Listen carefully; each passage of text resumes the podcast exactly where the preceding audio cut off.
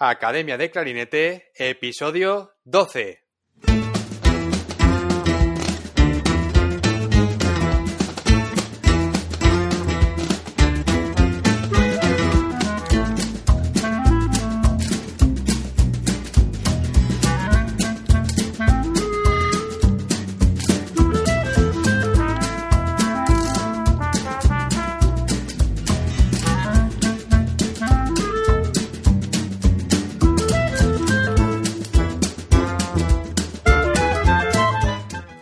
Bienvenidos a Academia de Clarinete, el podcast donde comentamos las técnicas, noticias, consejos, entrevistamos a expertos y hablamos sobre todo lo relacionado con el clarinete. Hoy lo primero, una noticia para todos aquellos que estéis interesados en el concurso internacional de clarinete que se celebrará el próximo enero del 2021 en la ciudad de Ghent, en Bélgica. Y es que este próximo 30 de junio termina el plazo de inscripciones. Así que atentos y que no se os pase. Toda la información la tenéis en la web de International Music Promotion. Además, si ponéis en Google International Clarinet Competition Ghent, G-H-E-N-T, os aparecerá toda la información. Bueno, hoy toca entrevista y contamos con un invitado que algunos ya conoceréis y que actualmente se encuentra en Módena, Italia. Os presento a Iván Villar Sanz, un joven clarinetista de un pueblo de Jaén y que a pesar de su juventud ya cuenta con gran experiencia y ha colaborado con grandes orquestas en diferentes países. Ha conseguido un segundo premio en un concurso internacional y ha impartido clases como profesor invitado en China y España. Pero yo creo que mejor que nos lo cuente todo él y además aprovechamos para hablar de otras muchas más cosas de actualidad. Pero antes de nada, como siempre, academiadeclarinete.com, la primera academia de clarinete online para hispanohablantes donde podrás encontrar clases grabadas en vídeo con ejercicios, técnicas y consejos para ayudarte a mejorar como clarinetista, para que puedas seguir aprendiendo desde donde quieras y a tu ritmo. Nuevas clases todas las semanas y recuerda que te puedes suscribir a la lista de correo donde mando emails a mis suscriptores, pero te aviso, no son emails corrientes, a veces son un poco raros. Pero bueno, entra en la web y échale un vistazo a todo lo que hay. Y ahora sí, vamos a dar paso a nuestro invitado de hoy, Iván Villar Sanz. Muy buenas, Iván. Bienvenido al podcast. Un placer tenerte aquí. Hola, muy buenas, David. El placer es mío, ¿eh? Bueno, ¿en qué ciudad te encuentras ahora mismo? Bueno, yo estoy en Módena, en Italia. Llevo aquí unos cinco años, más o menos. Y me vine sin conocer prácticamente la ciudad. Me vine por, por estudios, ¿no? Y luego me, me, di cuenta de que era una ciudad bastante conocida a nivel mundial, digamos, ¿no? Porque es famosa porque se hacen los Ferrari ahí en, esta ciudad se hacen los Ferrari. También existe el, famoso vinagre de Módena, ¿no? Vinagre, balsámico, que yo no me había dado cuenta ni siquiera de, este detalle. Y luego Pavarotti para nosotros, ¿no? De los, músicos, que llevó a Módena a su ciudad por bandera. Sí, bueno, y para los amantes de la gastronomía, también el famoso restaurante de Massimo Bottura. También, sí, la, la hostería francescana. Sí, sí, tiene un montón de premios. Está en todo el centro, sí. Sí, sí, sí. Mira, yo me acuerdo una vez que voy a contar una anécdota de cómo conocí yo este restaurante.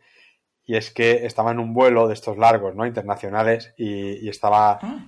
viendo eh, los vídeos, las películas que habían, y de repente di con, un documental. Sí, Donde hablaban de, del restaurante este, ¿no? Entonces salía Máximo Botura, se iba al mercado, ¿no? A comprar productos, se iba a un sitio a comprar los quesos, los parmesanos y después se iba al restaurante y volvía a la cocina, ¿no? A, enseñar algunas recetas y tal. Sí, sí, sí. Y bueno, eh, la historia es que, claro, yo estaba viendo esto en el avión y mientras yo comiendo la comida del avión, ¿no?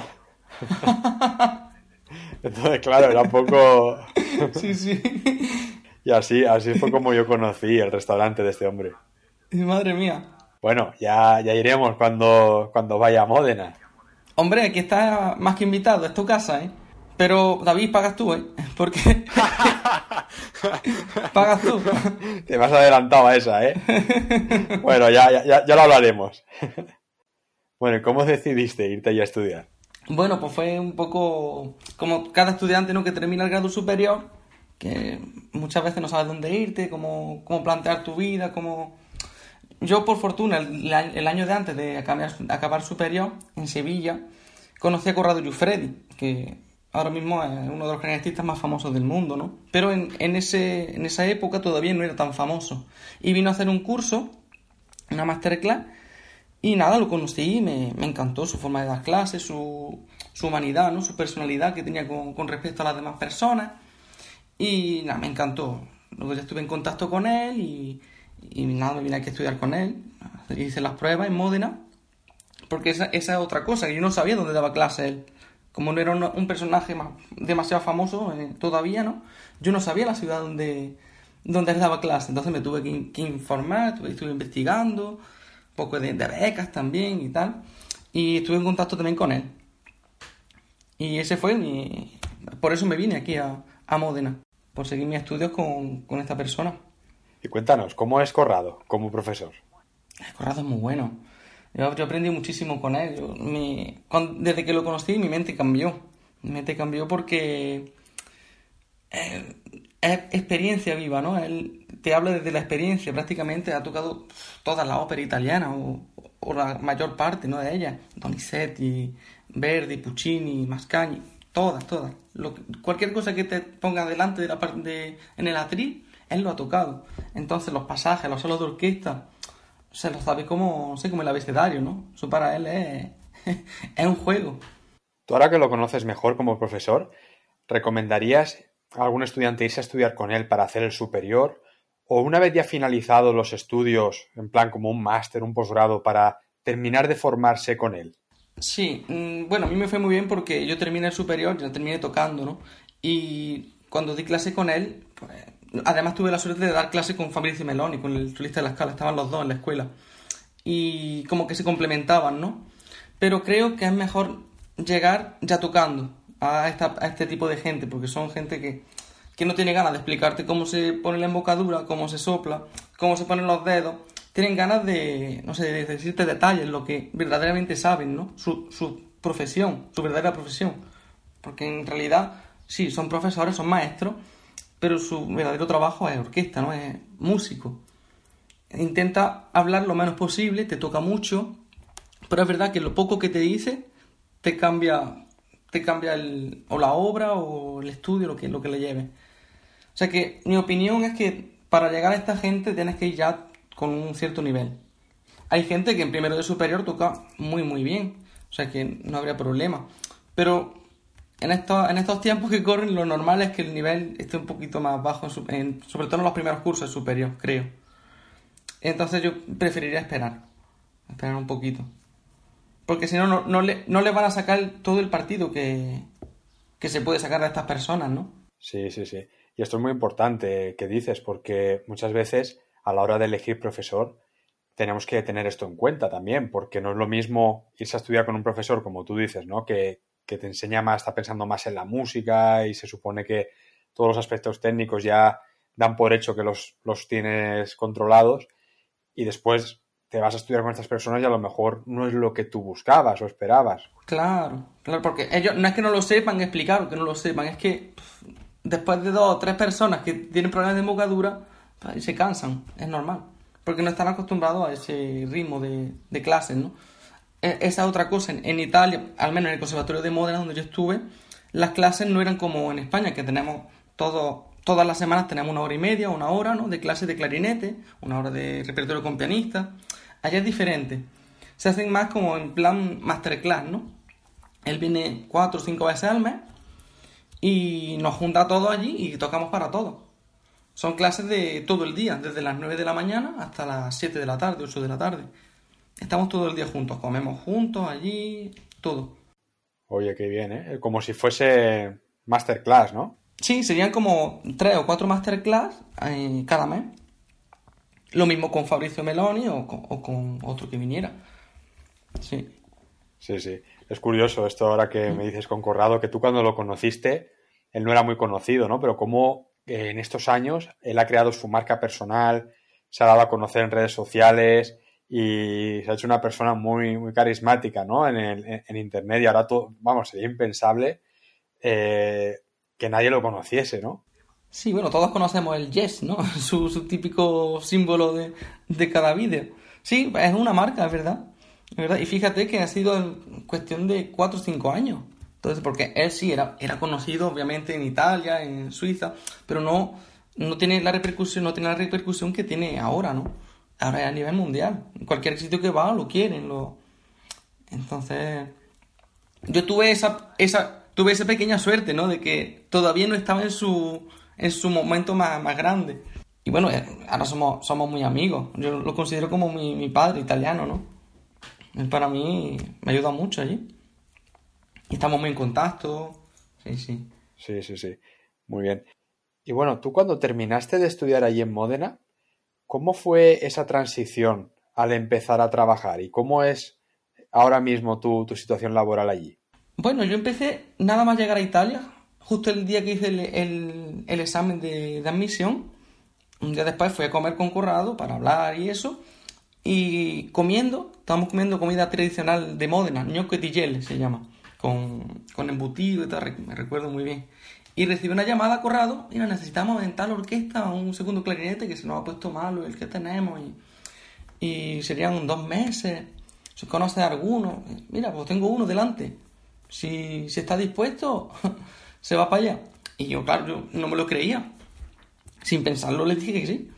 Eso fue en septiembre y empecé en octubre. Desde octubre hasta más o menos diciembre.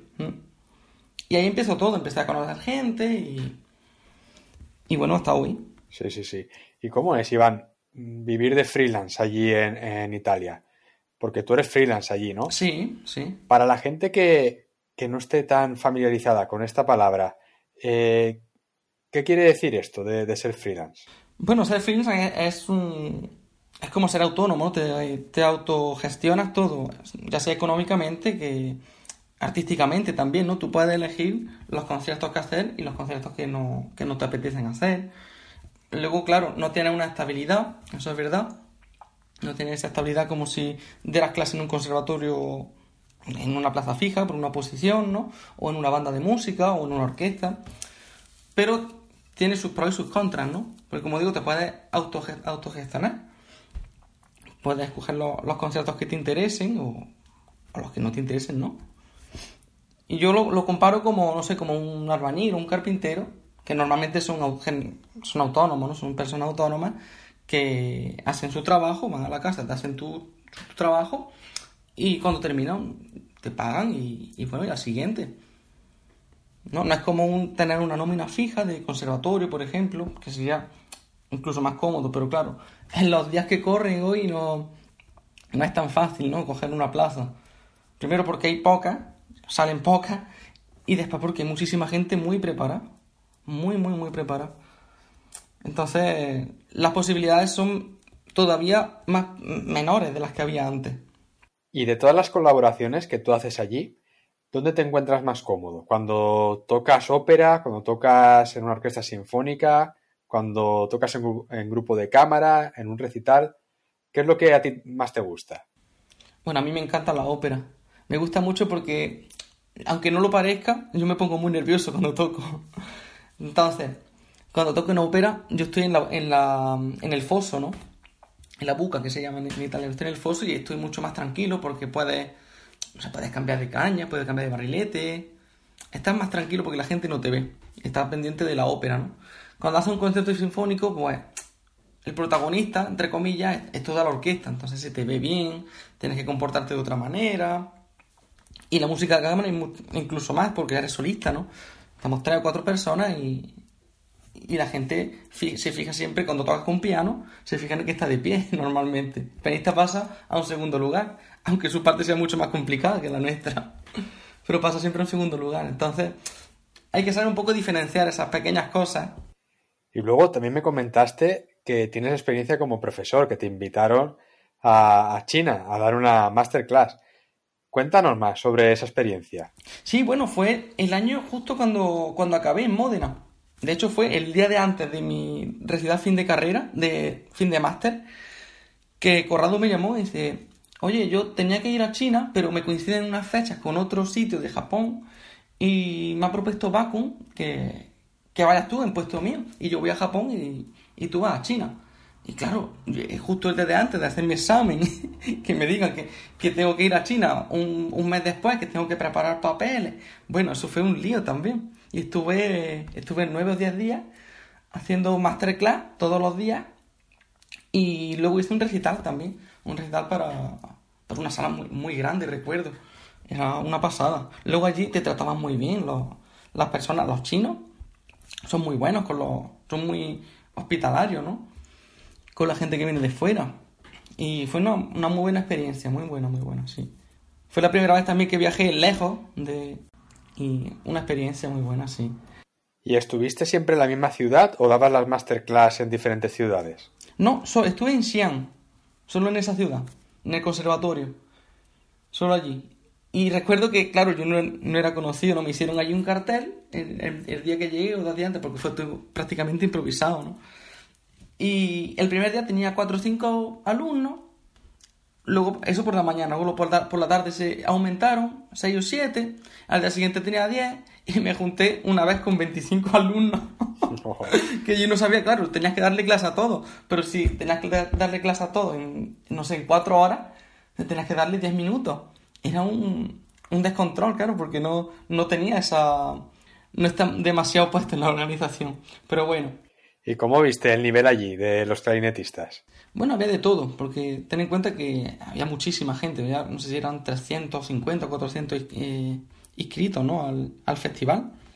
Y había de todo. Había gente que tocaba muy, muy bien y gente que, pues, que tenía que estar con la embocadura o, o poniendo los dedos, depende. Recuerdo que las madres venían, las madres de los chiquillos chicos, y le hacían el vídeo. hacían el vídeo cuando le dabas clases, o luego te, te pedían fotos te pide el autógrafo. Eh. Es como vivir otro mundo, ¿no? Otro mundo que no estamos acostumbrados aquí, por lo menos yo en, en Italia o en España. Y por lo que viste allí, ¿crees que hay gran potencial en China, en el mundo del clarinete? Sí, porque, como he dicho antes, hay muchísima gente. Hay mucha, mucha gente que... De hecho, me dijeron que, que el clarinete es de poco tiempo que, que lo que se conoce allí. O sea, que ha sido como un, un boom allí no, no existía, existía pero no era tan conocido como, como lo es ahora. Eso fue porque gente chino, gente china fue a Estados Unidos o Europa, vino a Europa a aprender, a dar clases con gente, gente importante y luego ha vuelto tocando muy bien y ha, creado su escuela. De hecho, hay gente china que tiene más de mil alumnos. es una, una pasada, sí, una pasada. Madre mía, cuando empiecen a salir Vamos a tener que empezar a, temblar, ¿eh? Tenemos que tenerles miedo. sí, sí, sí. Yo creo que, Corrado también ha tenido un poco de culpa ahí y, ahora conocen el clarinete también gracias a él, ¿no? es verdad. Vamos ahora, Iván, a hablar un poco sobre tus inicios con la música. ¿Empezaste directamente con este instrumento? Sí, bueno, yo tuve la, suerte de empezar directamente con el clarinete. Como, como saben, eh, yo, yo soy de Bailén, de Andalucía, y aquí hay mucha tradición de bandas, ¿no? Sobre todo de Semana Santa. Yo me, recuerdo cuando era pequeño, ha obligado a mis padres a quedarse hasta el final de, las procesiones, que hay va la banda, ¿no? Y, la gente normalmente se va, se va al bar, se va a su casa o, a verla otra vez la procesión. Y yo me quedaba hasta el final, hasta ver los clarinetes, que suelen ser los últimos. Y bueno, me, empecé a aficionar, me me encantaba la música de, Semana Santa, que era lo, poco que yo escuchaba. Entonces tenía 6 o 7 años. Y bueno, cuando hice la comunión, pues me recuerdo que fui con, mi padre a la banda a, apuntarme y hacían falta saxofones. Al clarinete había mucho, pero estaban solo dos o tres saxofones y hacían falta. Entonces el, maestro de la banda, que ahora es muy buen amigo mío, fue luego mi profesor de, de clarinete en el conservatorio, me, me dijo que me podía dar saxofón, que de clarinete pues no había sitio y bueno, pues yo dije, vale, pues ya está, pues saxofón. Pero recuerdo cuando salimos por la puerta, le, dije a mi padre, no, yo el clarinete o, me espero otro año o, nada, o no, no entro. Y, volvimos y se lo dijimos al, maestro y ahí me dio el clarinete. Y bueno, ya está. Si, bueno, si quiere el clarinete, pues le daremos el clarinete. ¿Qué vamos a hacer? y ahí fue donde empezó mi historia con el clarinete. Bueno, menos mal, hubo suerte. Sí, hubo suerte porque fue bueno, porque me lo quiso dar. Luego, ahora con el tiempo me decía, tú eras... No, me recuerdo que subía la barbilla, que no me hacías caso. Yo te daba como un caso perdido. sí, sí, me lo dice todavía. Y, y bueno, un día pues me, cambió el chi, ¿no? Y, empecé a estudiar y hasta hoy. Yo creo que eso nos pasa mucho, ¿no? Cuando somos pequeños, que estamos ahí un poco perdidos y, y no le prestamos mucho, mucha atención al instrumento. Sí, yo recuerdo que tenía polvo, tenía polvo el Martín de mi clarinete, que le pasaba el dedo y... Pero bueno, cuando, recuerdo, además recuerdo cuando limpié el polvo es cuando me di cuenta, digo, ostras, ¿qué estoy haciendo yo con el clarinete? Que me lo ha comprado mi abuelo y no lo estoy usando. Y a partir de ahí empecé a cogerlo, a cogerlo, a cogerlo y fue donde empecé a estudiar, cuando le vi el polvo al clarinete, al, al maletín. Sí, sí, sí, es que a veces hasta que no pasa algo y somos nosotros los que decimos, venga, ahora, ahora sí que sí que empiezo. Hasta entonces no, vamos, seguimos igual. Sí, es verdad, es verdad. Bueno, yo la suerte que he tenido también es que mis padres nunca han estado encima de mí en ese sentido, ¿no? Nunca me han obligado a estudiar clarinete, música o, incluso la escuela. Me dejaban siempre muy a mi, a mi bola. Y bueno, han tenido suerte conmigo, porque con otros a lo mejor no hubieran tenido tanta suerte, no hubieran estudiado, o no sé. Pero bueno, yo a mí me fue bien y, y se lo agradezco también, ¿no? Porque me permitieron elegir por mí mismo. Y tú después, Iván, ya seguiste en el conservatorio, ya más en serio, y después fuiste a estudiar a Sevilla, ¿verdad? Sí, sí, yo hice el conservatorio en Linares, el grado medio, que por cierto no lo terminé porque empecé un poquito más tarde. Y, y bueno, me preparé la prueba cuando hice bachillerato, me preparé la prueba superior. Y bueno, el primer año no lo hice en Sevilla, lo hice en Jaén, porque no llegué a entrar. Hice el primer año en Jaén y luego me pedí traslado a Sevilla y estudié con, Javier Trigo, al que le estoy súper agradecido también porque él me, nos daba mucha caña. Y ahora también estamos muy en contacto, somos bastante amigos. Y, bueno, yo he tenido la suerte que, que con mi, mis profesores ahora tengo muy buena relación, con todos, con todos los que he tenido. Muy bien, Iván. Otra cosa que me gustaría comentar contigo también aquí en la entrevista es que tú eres un, clarinetista muy activo en redes sociales, eh, tratas muy bien el tema del audio, de los vídeos. Entonces me gustaría que compartieses esa experiencia que tú tienes también con nosotros y que nos comentases, ¿no? Y nos den algunos consejos de herramientas que usas y cómo empezaste con todo este tema de, de esta actividad que tienes, ¿no? En redes sociales. Bueno, yo empecé grabándome para mí mismo. Yo me grabo mucho para, para estudiar, para escucharme y para mejorar.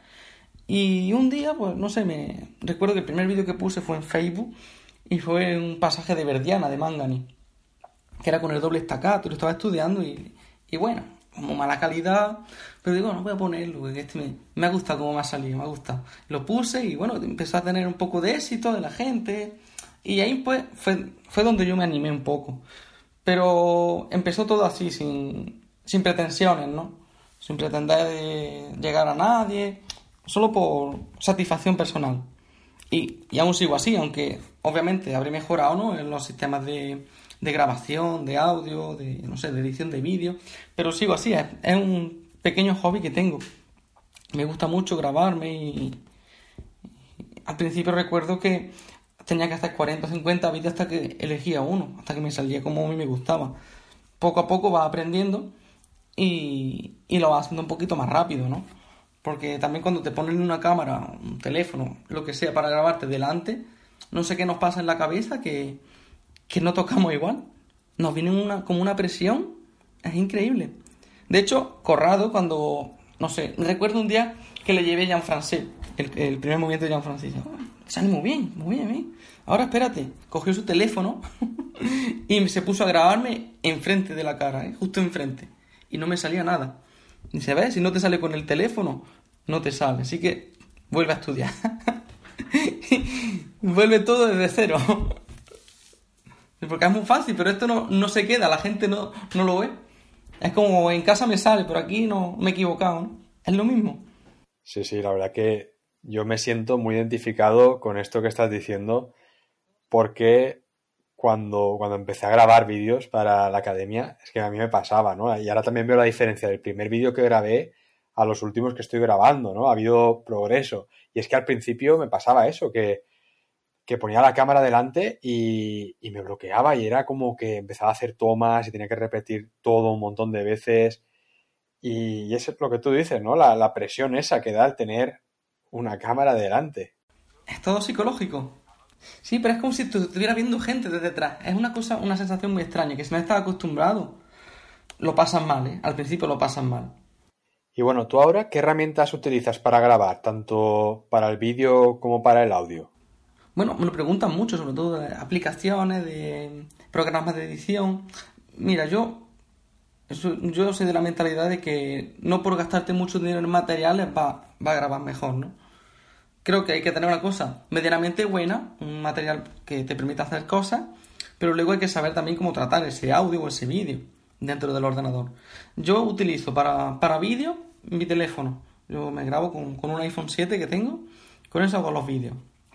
Y el audio lo hago con un micrófono que, que compré en Amazon hace un par de años, muy barato también, un Neewer 700. Y ese es mi material, solo eso uso. Luego lo que pasa es que poco a poco pues vas conociendo un poquito más los, programas de edición, le vas retocando un poco en los ecualizadores, en los ecualizadores eh, no sé, los colores de vídeo. Para los que me preguntan, me, preguntan mucho los programas que yo uso, yo uso Audacity, que es un programa gratuito para, audio, y es donde modifico un poquito los, audios, le doy un poquito de, de reverb, lo pongo un poquito más bonito, ¿no? Como si fuera un, un disco. Y para vídeo uso DaVinci Resolve, que también es gratuito. Y todo autodidacta. Lo que sé, lo poco que sé, lo he aprendido gracias a YouTube, a tutoriales y, y bueno, a leer muchas páginas. Cuando quiero hacer, tengo algo en mente, pues intento indagar y, y no sé, un efecto que me ha venido en mente, que lo he visto en, una película o en un anuncio. Pues venga, esto lo quiero yo poner también en un vídeo mío. Y entonces intento buscar cómo se hace, ingeniármela un poco. Todo muy casero. Sí, todo el tema este que, comentas de las nuevas tecnologías, de los audios y de los vídeos, me parece tan interesante y tan necesario hoy en día que, la verdad que desde aquí yo animo a todos a que empiecen a aprender, ¿no? A esto que estás comentando, a tratar los, los vídeos, los audios, porque es súper útil. Sí, es verdad, como he dicho antes, la, la vida está cambiando, ¿no? Y nosotros nos tenemos que adaptar a esta nueva vida. Por suerte o por mala suerte, ¿no? Hemos pasado esta, esta cuarentena, este confinamiento, y nos ha obligado a, a ir, a, ir hacia adelante ¿no? con las nuevas tecnologías, conservatorios, colegios, escuelas. Todos se han tenido que han tenido que eh, sumergirse directamente en, en este mundo que muchos no sé si conocían, pero no querían conocer, ¿no? Porque parece que pone un vídeo y quieres venderte. Pues, pues sí, es verdad, porque si no, ¿para qué hacemos música? ¿Para estar en, en casa? No, por lo menos así, si no tenemos la oportunidad de hacer conciertos o de, no sé, o de ir a tocar con una orquesta, pues por lo menos hay gente que se mete en YouTube y a ti te escucha. YouTube o Instagram o, Facebook, donde sea, en cualquier plataforma, ¿no? Pero es, otro, es un escaparate, otra forma de, de exponerte a un público. Exacto, exacto. Yo creo que, que todo esto es muy importante, ¿no? Porque al final ¿para qué estudiamos? ¿no? Eh, a veces estamos tres, cuatro horas estudiando al día, ¿para qué? ¿Para hacer un concierto cada dos o tres meses? Bueno, si tenemos la oportunidad de, estudiar y además de, grabarnos, que para nosotros también puede ser un reto, compartirlo, que más gente nos escuche, eh, que nos conozcan y, con esa posibilidad de, eh, sobre todo de eso, ¿no? De crear una comunidad, de darnos a conocer, de, lo que has comentado, de saber venderse. Yo creo que eso también es, muy interesante y necesario, ¿no? en los tiempos que estamos. Por ejemplo, a ti ahora hay mucha gente que te sigue desde diferentes países y mira, has estado en China, eh, pues a lo mejor ahora en un futuro viajas a otro país gracias a que hay mucha gente que te sigue y te conoce, ¿no? Y, siempre nunca sabes dónde va a estar la próxima oportunidad. Hay gente que cree que está mal, pero, pero es un trabajo, ¿no? Como, como otro. Hay que saber un poco venderse. Claro, claro, es que son habilidades necesarias que hay que aprender ahora.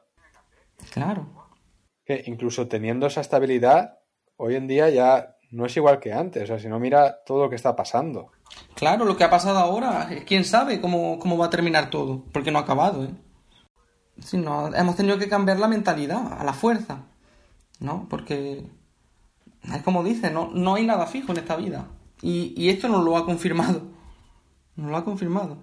Porque orquestas como, no sé, el Metropolitan de Nueva York o, no sé, cualquier otra orquesta grande, la escala de Milán, están cerradas, ¿eh? O sea, que, en Italia esté cerrada la escala, eso es un, es un palo muy grande, ¿eh? Porque es un símbolo, un símbolo grande en el, en el país. Claro, y a lo mejor una orquesta grande con una larga tradición, a lo mejor se recupera, pero ¿qué va a pasar con todas aquellas pequeñas orquestas con un presupuesto más modesto? Claro, los pequeños teatros. Sí, bueno, Iván, la verdad que esto es muy interesante. Esto daría para un episodio entero. para un programa. Bueno, Iván, vamos a salir ahora un poco del tema de la música de clarinete para que la gente te conozca mejor. Cuando tú no estás tocando el clarinete, ¿qué te gusta hacer? Bueno, yo en mi tiempo libre toco el clarinete. O sea, todo el día estoy con el clarinete en la boca, ¿no? Pero no, eh, suelo ir a caminar un poco, a, correr, me mantengo un poco físicamente. Y bueno, a mí me gusta mucho también ver series de televisión. Me gusta mucho Netflix y tal. ¿Y qué serie estás viendo ahora? Narcos. Me encanta, me encanta el tema de, de Narcos. De hecho, mucho, he leído ya bastantes libros incluso. Yo no soy un, un amante de la lectura, y me estoy aficionando gracias a este género. Ahora estoy leyendo uno que se llama Cacha Pablo Escobar. Caza a Pablo Escobar.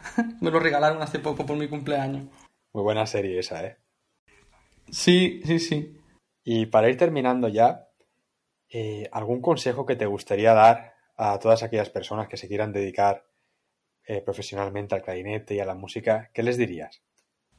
Bueno, el consejo que le daría yo no, no es mío, es de Fabrizio Meloni, el solista de la escala, que nos dice siempre, se estudia de pequeño y en casa. O sea que da que pensar, ¿no? Porque después no hay tiempo. Estudia de pequeño y en casa. Ahora tienes que tocar. Ya está. Perfecto, Iván. Y para la gente que no te conocía antes de la entrevista y te quieran seguir, ¿dónde te pueden encontrar? Bueno, sobre todo en Instagram, es donde tengo más, más seguidores, ¿no? Suelo poner bastantes vídeos y fotos y tal, tengo bastante activo. Y Facebook también. Y ahora estoy curando un poquito más el, canal de YouTube, porque me parece un poquito más, más profesional y eso. Y estoy poniendo algunos vídeos más. Me lo estoy curando un poquito más. Sí, sí, totalmente recomendable. Yo la verdad que, que te sigo en redes sociales y todo lo que publicas, tema de vídeos, audios, la verdad que todo con muy buena calidad y yo creo que se puede aprender mucho de eso. Bueno, yo lo que, lo que pongo intento que, esté bien, ¿no? Que si no me gusta a mí, yo no lo, no lo pongo, lo repito hasta que no me gusta. O sea, que por lo menos a mí me sea una satisfacción personal, como he dicho antes, ¿no?